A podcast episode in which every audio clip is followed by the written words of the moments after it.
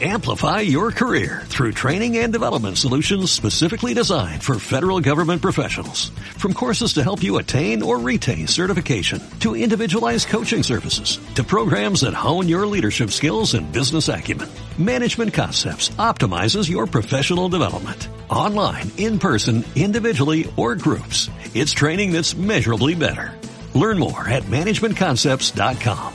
That's managementconcepts.com.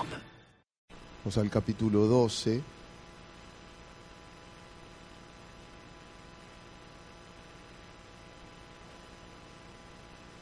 Vamos a leer desde el versículo 1 en adelante.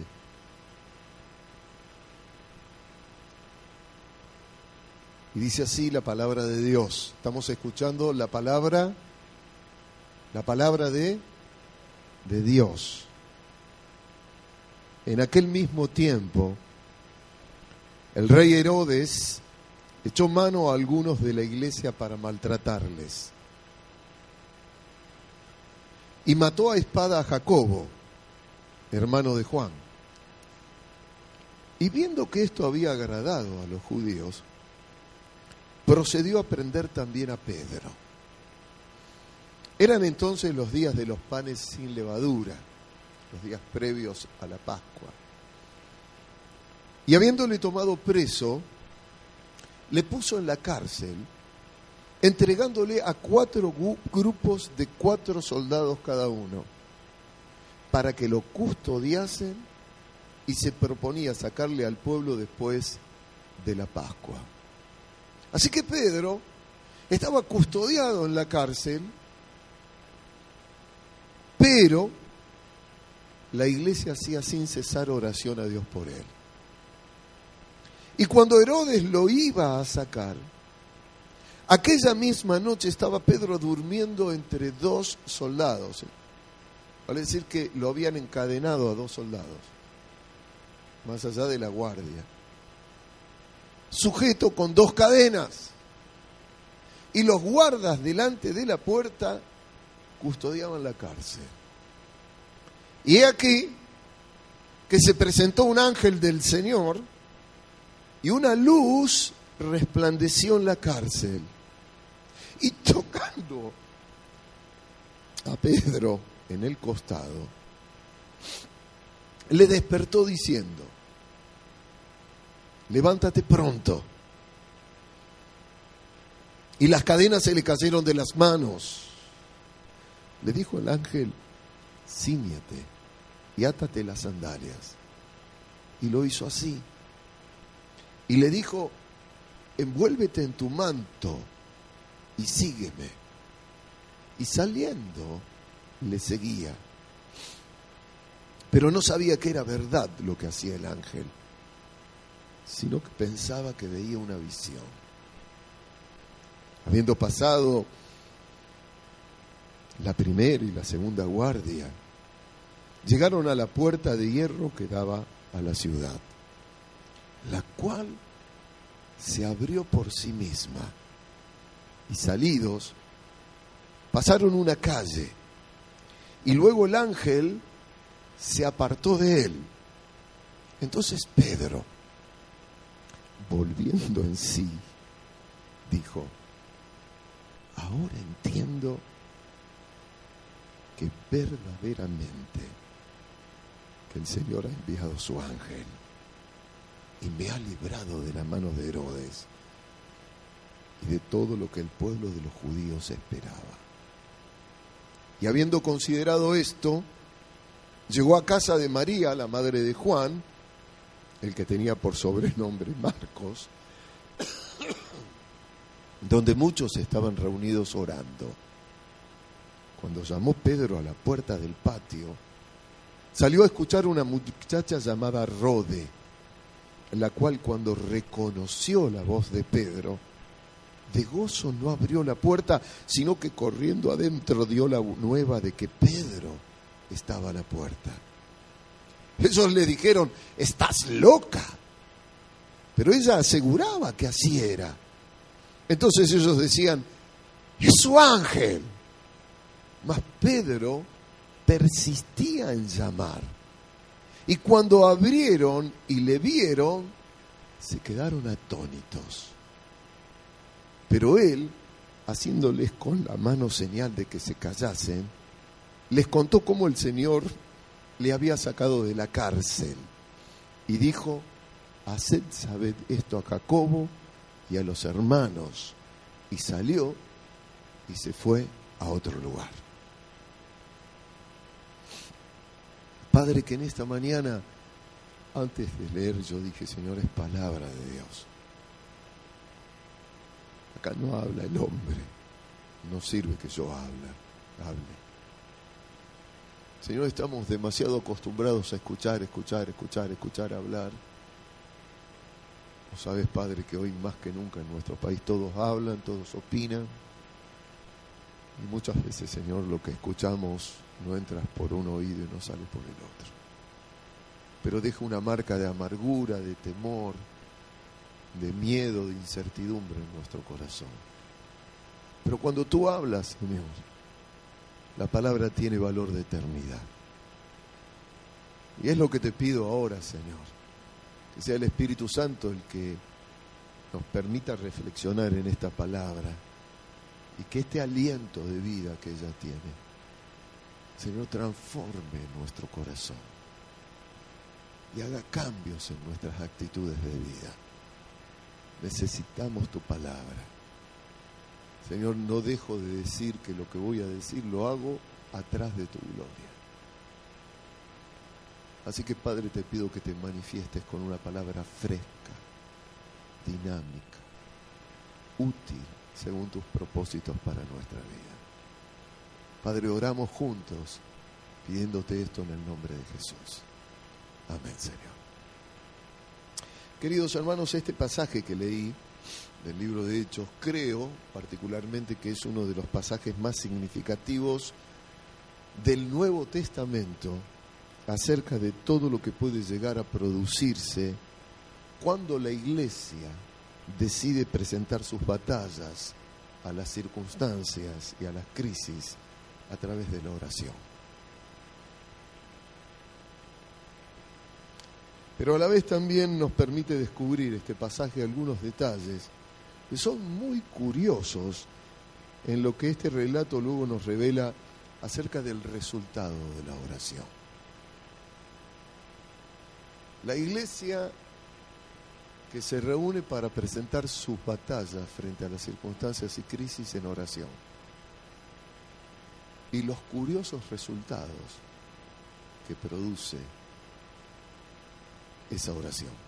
Vamos a analizar un poco lo que leímos. El rey Herodes, como leímos, había encarcelado a Jacobo. Jacobo era el hermano de Juan, un reconocido discípulo de Cristo, apóstol de Cristo. Y este rey era el rey Herodes Agripa. Era nieto del rey Herodes el Grande. Todos ustedes saben acerca de Herodes el Grande porque fue el rey que cuando los, los reyes de Oriente, los sabios de Oriente, viniendo anunciando que habían visto una estrella que hablaba del nacimiento del rey de los judíos, mandó a matar a todos los niños menores de dos años, porque él no quería competencia como rey. Ese era Herodes, Herodes el Grande, el abuelo de Herodes de Agripa. Pero Herodes Agripa a la vez era el sobrino de otro Herodes, que era Herodes Antipas que era el rey que le hizo cortar la cabeza a Juan el Bautista. Así que les doy estos datos históricos para que veamos que se trataba de una familia de gobernantes que no tenía ningún tipo de escrúpulos cuando se trataba de eliminar a cualquiera que pusiera en peligro sus ansias de poder y de gobierno. Era una familia de gobernantes sin escrúpulos, políticos sin escrúpulos. Así que este Herodes, Agripa, haciendo uso de esa criminal genética familiar que había en él, luego de encarcelar a Jacobo, lo hizo asesinar. Y como vio que esto agradó a los religiosos judíos con quienes no se llevaba bien, porque esta familia, los reyes herodianos, eran idumeos, descendientes de Saúl, y por lo tanto eran resistidos por el pueblo judío, porque no, no pertenecían por su origen a lo mejor del pueblo judío. Así que no los querían a los herodianos como reyes. Pero este Herodes eh, decidió, luego de ver que cuando encarceló a Jacobo y lo mató, le agradó a los religiosos judíos, hacer lo mismo con el apóstol Pedro, para así ganarse el apoyo del liderazgo judío. Es interesante, ¿no? Ver todo lo que los dirigentes políticos son capaces de hacer en busca de popularidad y reconocimiento. Cualquier parecido con la realidad no es mera casualidad. Entonces Herodes, ¿qué hace? Para asegurarse de que Pedro no escapara, porque ya anteriormente el libro de Hechos nos cuenta de que lo habían encarcelado los religiosos judíos dos veces a Pedro y el Señor lo había liberado. Entonces le pone una guardia de 16 soldados divididos en cuatro grupos para custodiarlo. Versículo 4 dice, y habiéndole tomado eh, preso, le puso en la cárcel entregándole a cuatro grupos de cuatro soldados cada uno para que le custodiasen y se proponía sacarle al pueblo después de la Pascua. Esta seguridad con que Herodes encarcela al apóstol Pedro nos muestra que la intención de él era orgullosamente lucir su poder y demostrarle a los judíos que habían fracasado dos veces antes que él no iba a fracasar con el apóstol Pedro. Diciendo que asesinar a Jacobo le había acreditado, le había dado fama, ahora quería asegurarse de recibir reconocimiento de parte de la dirigencia religiosa, haciéndole lo mismo a Pedro. No está en el relato lo que voy a decir ahora, pero yo me imagino que Herodes habrá mandado a anunciar a todos, como hacen los políticos, ¿vio? Con bombos y platillos que él iba a ejecutar a Pedro, el líder de la secta cristiana, después de la venerada fiesta judía. De esa manera se iba a mostrar también como un respetable religioso. Son mañosos los políticos. ¿eh? Y aquí viene uno de los detalles significativos que les mencioné de todo lo que puede llegar a producir una iglesia cuando lleva adelante un poderoso ministerio de oración.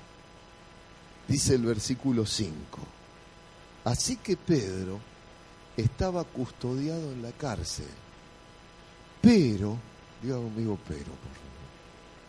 Amo los peros de los textos bíblicos, los amo, pero la iglesia hacía sin cesar oración a Dios por él. Toda una estrategia armada para ser reconocido delante del pueblo judío. Ese rey había hecho un plan y aún quería lucirse como un gran religioso porque no lo mata en ese momento, sino después de la fiesta de Pascua. Ahí iba a tener a todos los judíos juntitos en Jerusalén adorando. Ahí iba a tener a todos los de los judíos de otros pueblos, ahí se iba a lucir. Pero, ¿qué pasaba? La iglesia, dice el texto, hacía sin cesar oración por él.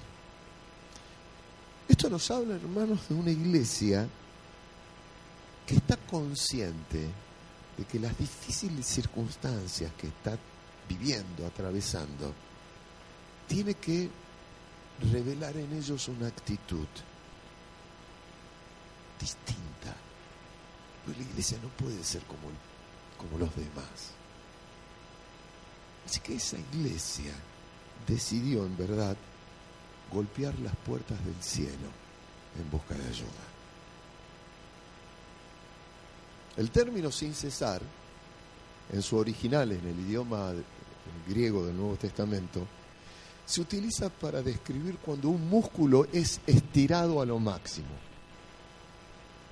La palabra original es la idea de un músculo que es estirado a lo máximo. Así que cuando el texto aquí dice que la iglesia hacía sin cesar oración a Dios por él, nos está mostrando una forma de orar extendida en sus posibilidades.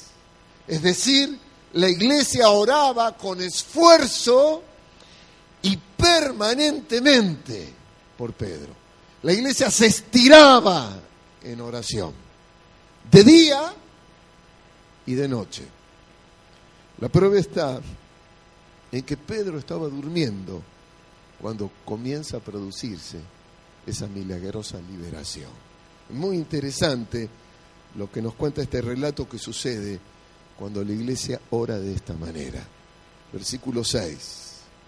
Y cuando Herodes le iba a sacar, aquella misma noche estaba Pedro durmiendo, pero la iglesia hacía sin cesar oración por él. Estaba estirada en oración la iglesia, estaba extendida en oración.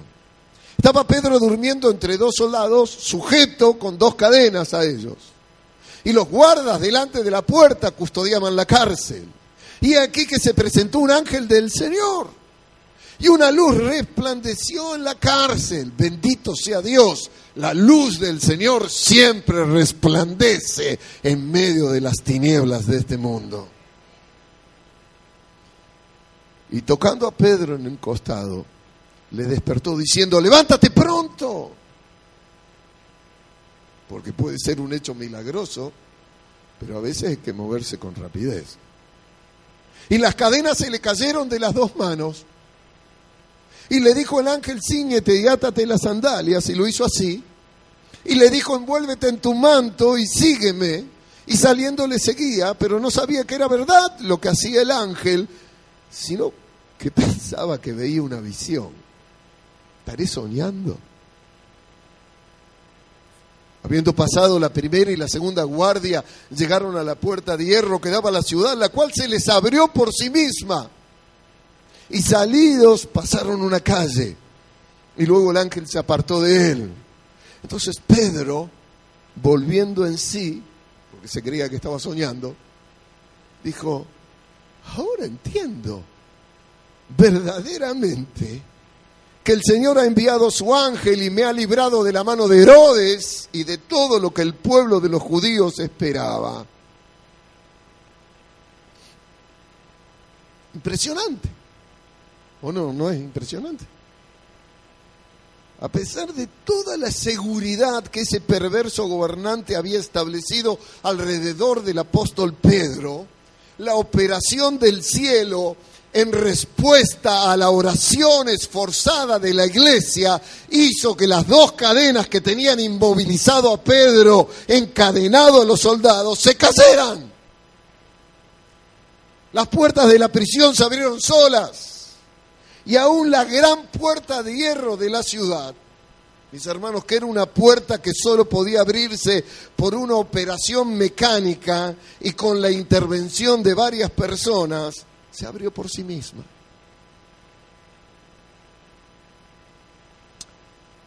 Creo que no deberíamos asombrarnos tanto.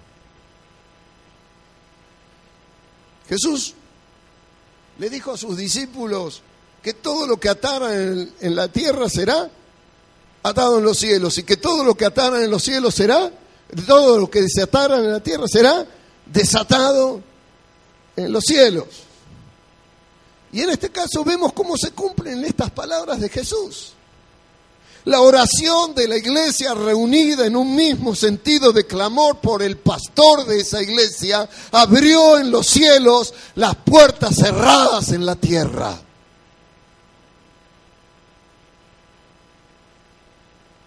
Todo lo que desatares en los cielos será desatado en la tierra. La oración de la iglesia en un mismo clamor y sentido, buscando la liberación de Pedro, permitió que se abrieran las puertas cerradas en la tierra. Y como consecuencia también abrió las prisiones que encerraban a Pedro, muy a pesar de toda la seguridad que había sido establecida por Herodes Agripa para mantenerlo allí de manera que no escapara.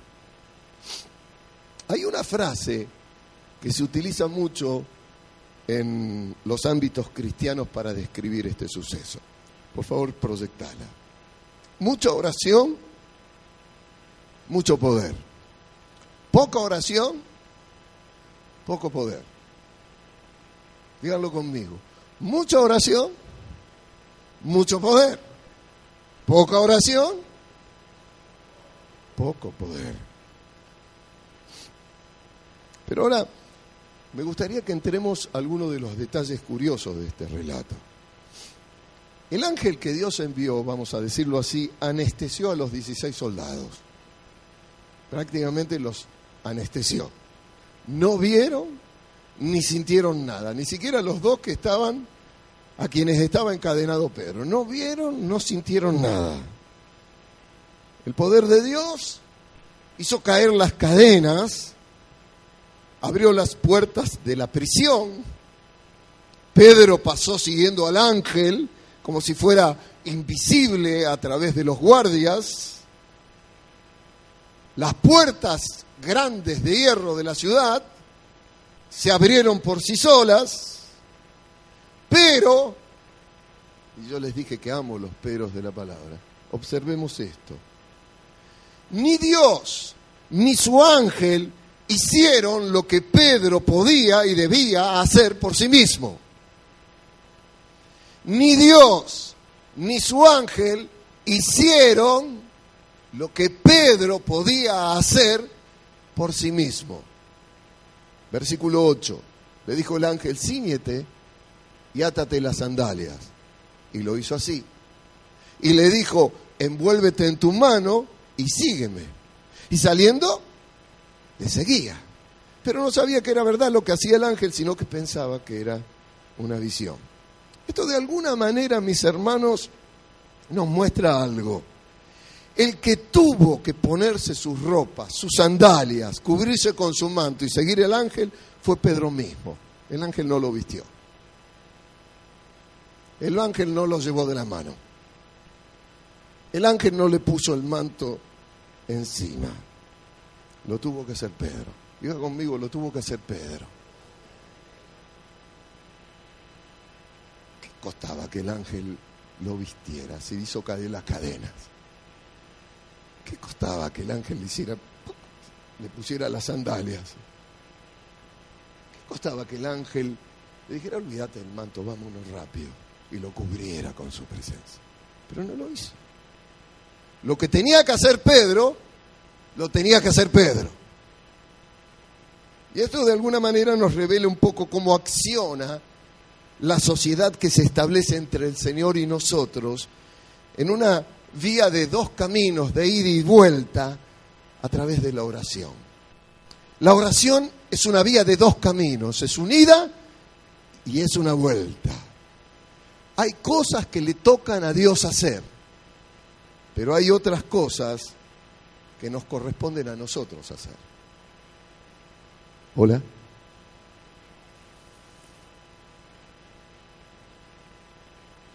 Hay cosas que son responsabilidad de Dios,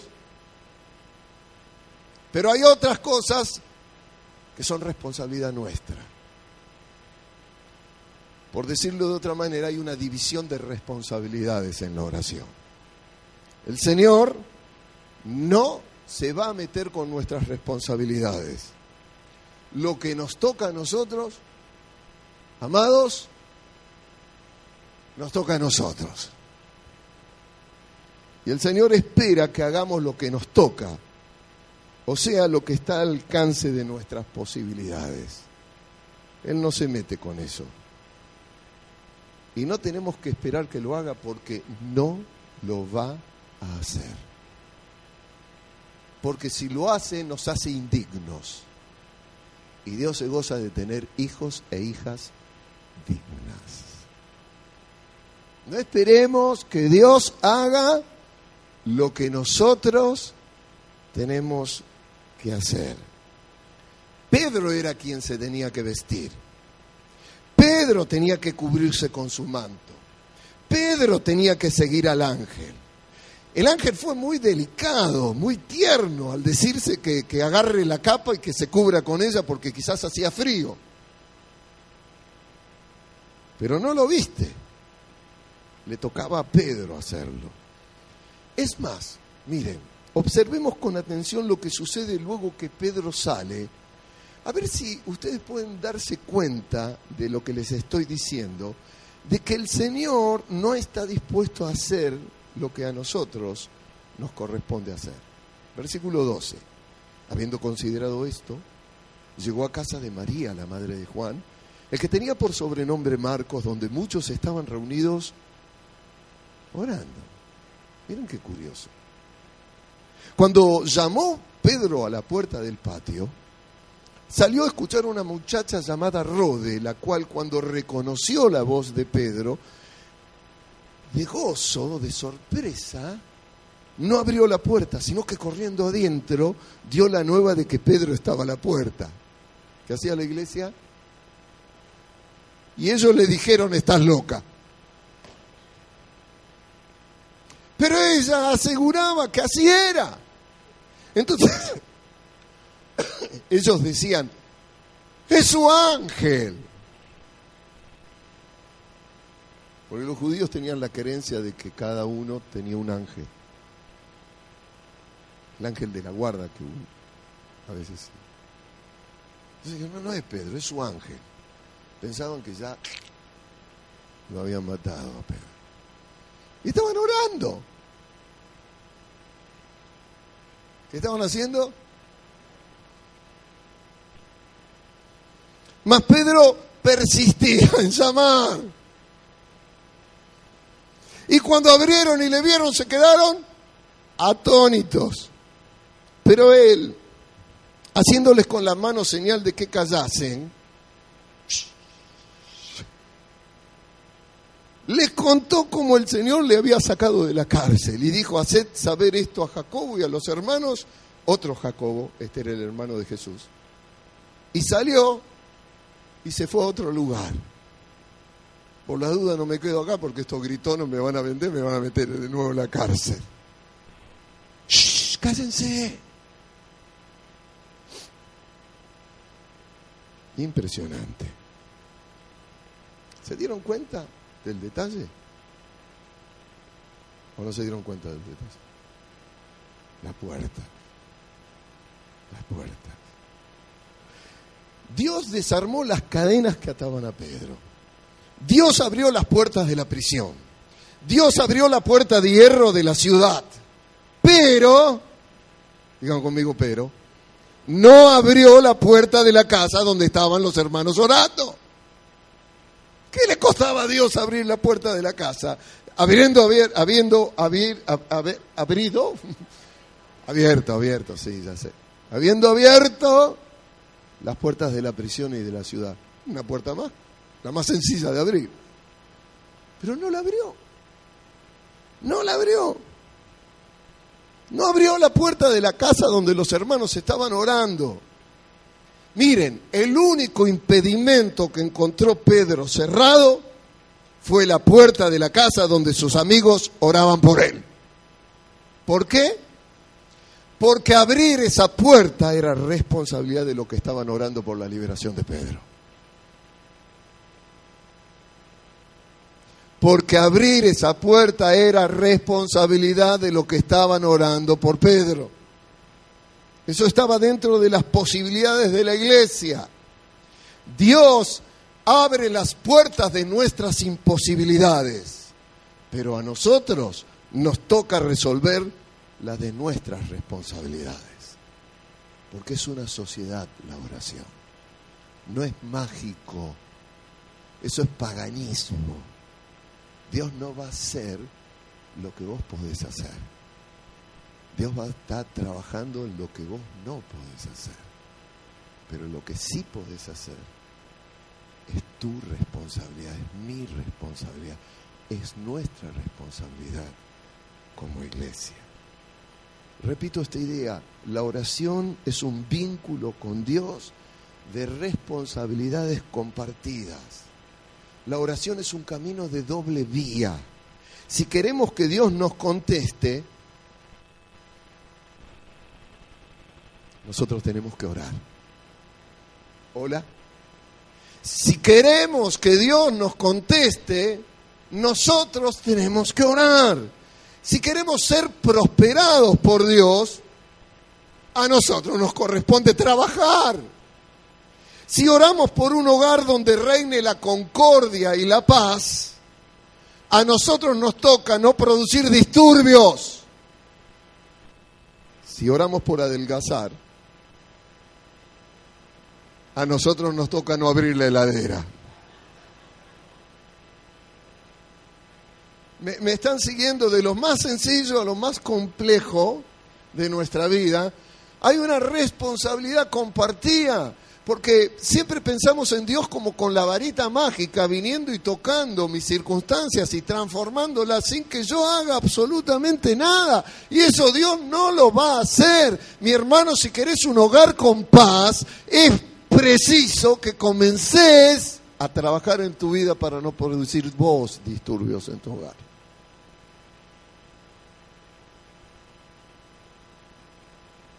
Si querés prosperar hay que trabajar. Y si querés recibirte, vas a tener que estudiar. Porque si no estudias, por más que le clames a Dios de día y de noche, ayúdame a aprobar el examen, no lo vas a aprobar, Él no lo va a hacer, por lo menos no lo va a hacer Él. De repente, zafás. Pero si querés ser un buen profesional, vas a tener que estudiar vos. Dios te va a dar la capacidad y te la va a ampliar. Así que en todos los órdenes de nuestra vida, la parte de la responsabilidad de Dios es operar en el plano de lo imposible. Y la parte que nos toca a nosotros es esforzarnos en el plano de lo que está al, alcance de lo posible. Eso me toca a mí. Repito, la idea, Dios desarmó las cadenas que ataban a Pedro Dios abrió las puertas de la prisión. Dios abrió la puerta inexpugnable de hierro de la ciudad, pero no lo vistió a Pedro. Y no abrió las puertas de la casa donde los hermanos estaban orando. El único impedimento que encontró Pedro fue las puertas de esa casa, la casa de la iglesia. Es como para pensar, ¿no? Esa puerta es la que tenían que abrir los hermanos que oraban por él. Dios sabiamente nos asocia en su obrar cediéndonos la responsabilidad de hacer lo que nos toca a nosotros hacer. Nos cede la responsabilidad. A nosotros nos toca orar. Esa es nuestra responsabilidad. Escuchate lo que digo. No va a ocurrir mágicamente, amado, amada las transformaciones y cambios de las cosas que tienen que ver con lo imposible nuestro se producen cuando nosotros estamos en el área de lo posible. Y orar está en el área de nuestra responsabilidad. Una iglesia que ora desata el poder del cielo. Una iglesia que no ora es una iglesia falta de poder.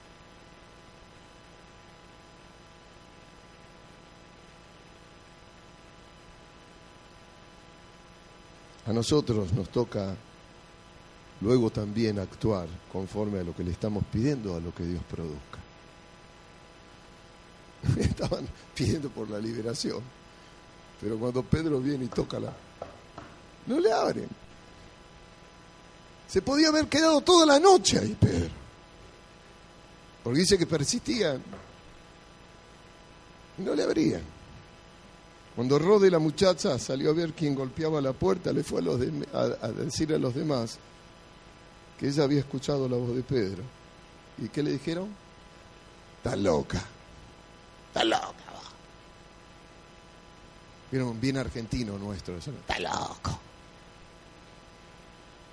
Y cuando ella insistió que era la voz del apóstol, prefirieron creer que era un ángel de Pedro.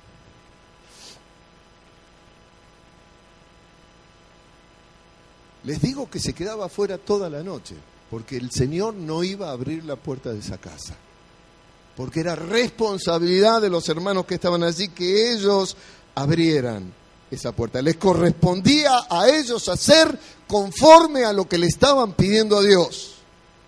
Orar con fe no es solo pedir con fe. Orar con fe es movernos y accionar hacia aquello que le estamos pidiendo a Dios.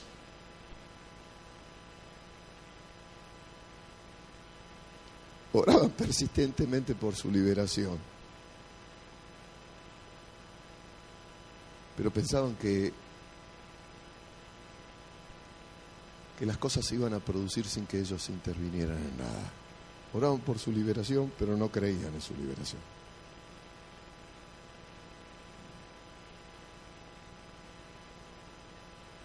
Golpeaban la puerta del cielo, pero no querían abrir la puerta de su casa.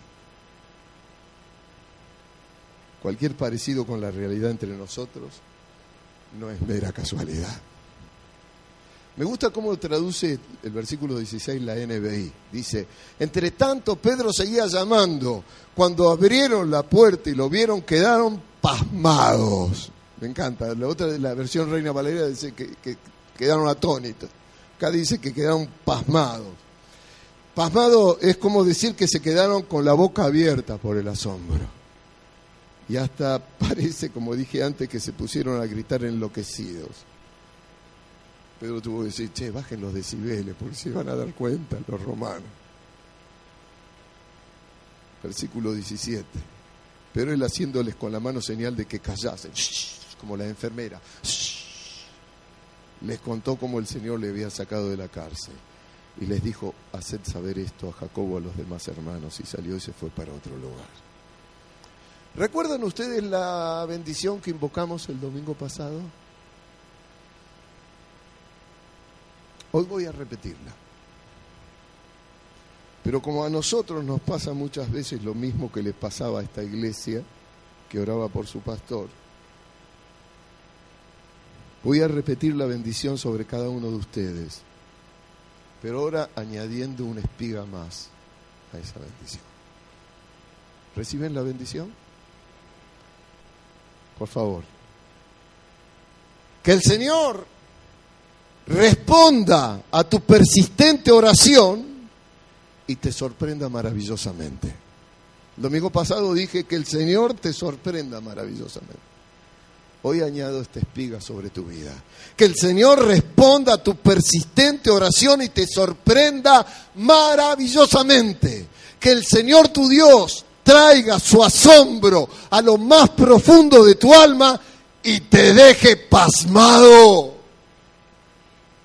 Que ese asombro del cielo te llene de frescura espiritual, frescura espiritual, y revitalice tu esperanza.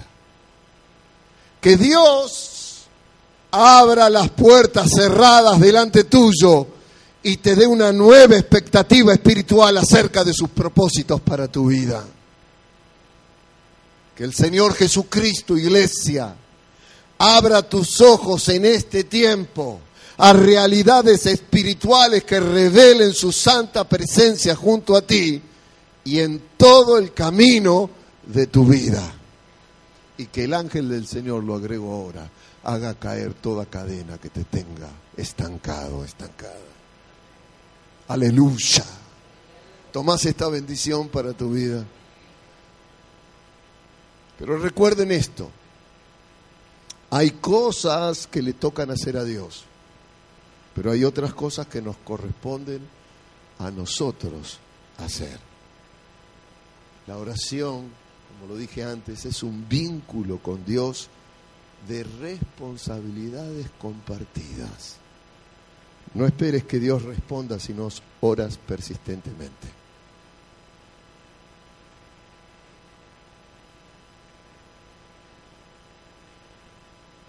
Mi carga en este tiempo por la iglesia de Cristo, por nosotros también, como iglesia de Cristo, es que entendamos esto de una vez por todas. Si dejas la oración, dejas la parte de tu responsabilidad, mi hermano, mi hermana. Ningún abogado, ningún contador, ningún médico, ningún político, ningún escudriñador de encuesta va a solucionar tus problemas. Los problemas se solucionan delante del trono de Dios. Se abren en el cielo las puertas que están hoy cerradas en tu vida. Así que es tu responsabilidad, mi hermano, mi hermana, de estar como iglesia en este tiempo que está viviendo nuestro país, nuestra familia, nuestra sociedad. Estar congregados en oración, clamando a Dios para que Él abra las puertas y se caigan las cadenas. Y no te olvides que todos los miércoles a las 20 horas la iglesia se reúne a orar. Si dejas tu lugar, estás cerrando la puerta. Ningún TN va a reemplazar lo que Dios puede hacer en tu vida. Ningún A24. Yo digo en este tiempo, ayer estaba en el retiro de pastores en Rosario, y a cada rato veía, y yo mismo, ¿no? Me vibraba el celular, rato. Estaba predicando los pastores, estaban con el teléfono. Y se me ocurrió una idea, digo, si invirtiéramos más tiempo en orar y menos en abrir el celular, ¿cuántas cosas comenzarían a transformar nuestra vida? ¿De quién es responsabilidad orar? La responsabilidad de Dios es responder según su voluntad. Mucha oración, no. Poca oración. Y cuando ores, mi, mi hermano, mi hermana, busca estar siempre preparado para hacer lo que a ti te toque hacer, conforme a lo que le pediste a Dios. No vaya a ser que el ángel, que Pedro golpee la puerta y no le abra. Que el milagro esté golpeando tu puerta y vos no lo creas. Y no abras. Porque la, oración tuvo respuesta. Pero para que se completara era necesario que la iglesia, iglesia está dispuesta a abrir la puerta.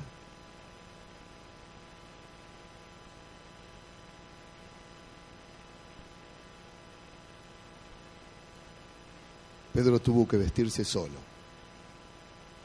Pedro tuvo que obedecer lo que el ángel le indicaba. Y la puerta de la casa donde la iglesia oraba la tenían que abrir ellos mismos, para entonces poder disfrutar la respuesta del Señor. Una cosa más, permítanme una cosa más.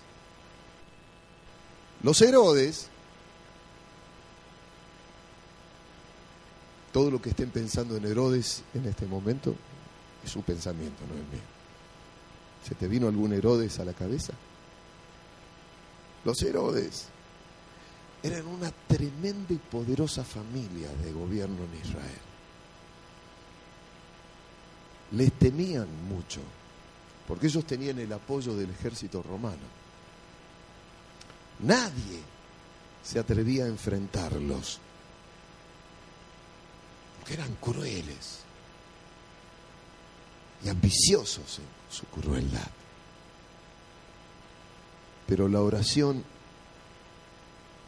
extendida y dinámica como un músculo que se extiende hasta lo máximo de un humilde grupo de cristianos unidos y puestos de acuerdo en buscar el poder del Señor, permitió que todo lo que ese rey tenía tramado contra ellos no solamente no se llevara adelante, escuchen lo que voy a decir, sino que se volviera contra él mismo. Miren el texto que sigue, que no leí antes. Hechos 12, 18. Luego que fue de día, hubo no poco alboroto entre los soldados sobre lo que había sido de Pedro. Mas Herodes, habiéndole buscado sin hallarle, después de interrogar a los guardas, frustrado el tipo, ordenó llevarlos a la muerte. Después descendió a Judea, de Judea a Cesarea, y se quedó allí. Y Herodes estaba enojado contra los de Tiro y Sidón, pero ellos vinieron de acuerdo ante él, y sobornado Blasto, miren, había soborno ese que era un camarero mayor del rey, pedían paz porque su territorio era abastecido por el del rey. Y un día señalado Herodes, vestido de ropas reales, se sentó en el tribunal y les arengó. Josefo, un historiador judío que relata este hecho, dice que se puso una ropa con todas lentejuelas de plata, cosas que cuando apareciera delante de sus, los subordinados de Tiro y Sidón, el sol hiciera brillar. Y. Pues los políticos siempre buscan las luces, ¿vieron? Y les arengó. Y el pueblo aclamaba gritando, voz de Dios y no de hombre. Para decirle, decía, tú eres un Dios. Al momento, un ángel del Señor le hirió por cuanto no dio gloria a Dios y expiró comido de gusanos. Amo los pero de la palabra de Dios. Sigamos leyendo. Pero, pero, pero, la palabra del Señor crecía y se multiplicaba. Una humilde iglesia que se puso de acuerdo para orar hizo que ese gran, obstinado, orgulloso y altivo rey terminara comido por los gusanos. Dios, Dios, Dios, Dios. En estos tiempos, mis hermanos, estos tiempos difíciles en nuestro país,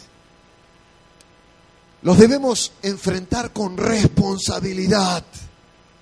La iglesia tiene que asumir la parte que le toca, ser responsable, llevando adelante y persistentemente el que quizás sea el ministerio más poderoso del mundo, el ministerio de la oración grupal y de acuerdo del pueblo de Cristo.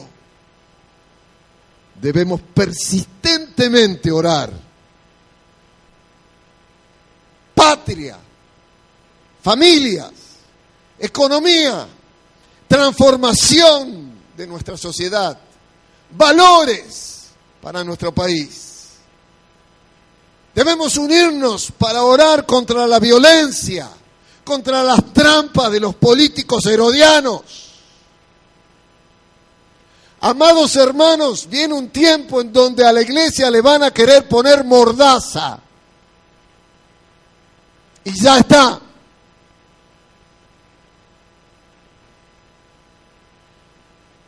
Y la única manera de vencer eso es que recuperemos nuestro sentido de responsabilidad en orar juntos como pueblo. La oración de la iglesia reunida hace caer las cadenas de la miseria. Abre los cerrojos más fuertes de los impedimentos. La oración de la iglesia reunida libera la cautividad, transforma la economía, derrota a los malos gobernantes. Porque la iglesia en oración trae el poder de Dios a este mundo y le muestra que por sobre todo gobierno, Dios es el que sigue gobernando. Días pasados mi esposa revisando papeles en la oficina encontró una hoja. me dijo, mira, encontré una hoja de una carta que le escribiste a la iglesia Redentor en San Lorenzo. Me puse a leer la carta, fechada en 1987, hace 32 años,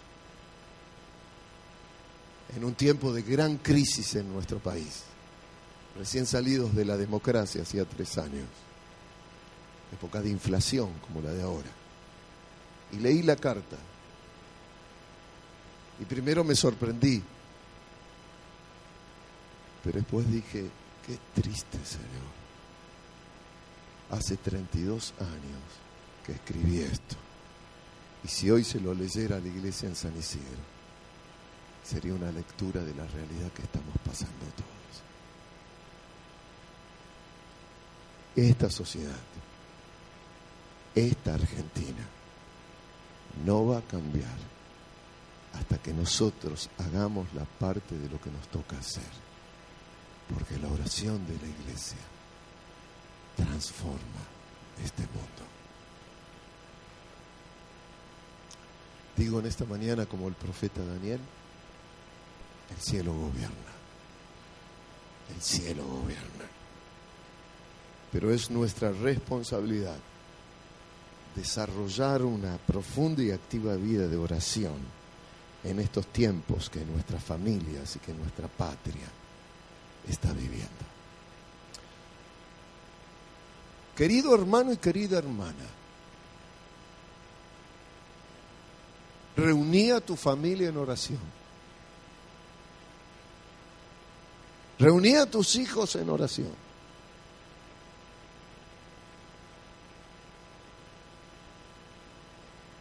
Ministerios de la iglesia,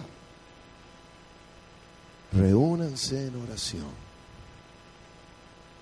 Grupos pequeños, comiencen a torcer la historia del destino de aquellos que participen del grupo pequeño a través de la oración. Hagan caer cadenas, que se abran puertas, que la puerta de lo imposible se abra por el poder de Dios. Iglesia, es tiempo de asumir nuestra responsabilidad. Termino con esta promesa del Señor a través del profeta Jeremías. Escuchen, de verdad termino. Estaba en la cárcel Jeremías, mil y pico de años antes que cuando estuvo Pedro en la cárcel. Una misma situación. Y Dios le habla a Jeremías y nos habla a nosotros. Jeremías 33.1. Vino palabra del Señor a Jeremías la segunda vez, estando aún él preso en el patio de la cárcel. ¿Cuándo vino la palabra? Cuando estaba preso, cuando las puertas estaban cerradas, diciendo, así ha dicho el Señor, que hizo la tierra, el Señor que la formó para firmarla. El Señor es su nombre. Clama a mí y yo te responderé y te enseñaré cosas grandes y ocultas que tú no conoces. Esta es la historia de la revelación bíblica. Dios hace su parte, pero a nosotros nos toca hacer nuestra parte clama a mí y yo te responderé. Sin clamor no hay respuesta. Y en el mismo texto, Dios le habla a Jeremías y le da una promesa para el pueblo. Y termino con esta promesa del Señor de bendición para ese país y para nuestro país cuando el pueblo de Dios entiende esta dinámica y se reúne en oración. el versículo 6 les dice el Señor, He aquí que yo les traeré sanidad y medicina, y los curaré, y les revelaré abundancia de paz y de verdad, y haré volver los cautivos de Judá y los cautivos de Israel, y los restableceré como al principio, y los limpiaré de toda su maldad con que pecaron contra mí y perdonaré todos sus pecados que contra mí pecaron y que contra mí se rebelaron. Y me será a mí, Argentina, por nombre de gozo, de alabanza y de gloria entre todas las naciones de la tierra que habrán oído de todo el bien que yo les hago y temerán y temblarán de todo el bien y de toda la paz que yo les haré. Bendición para nuestro país.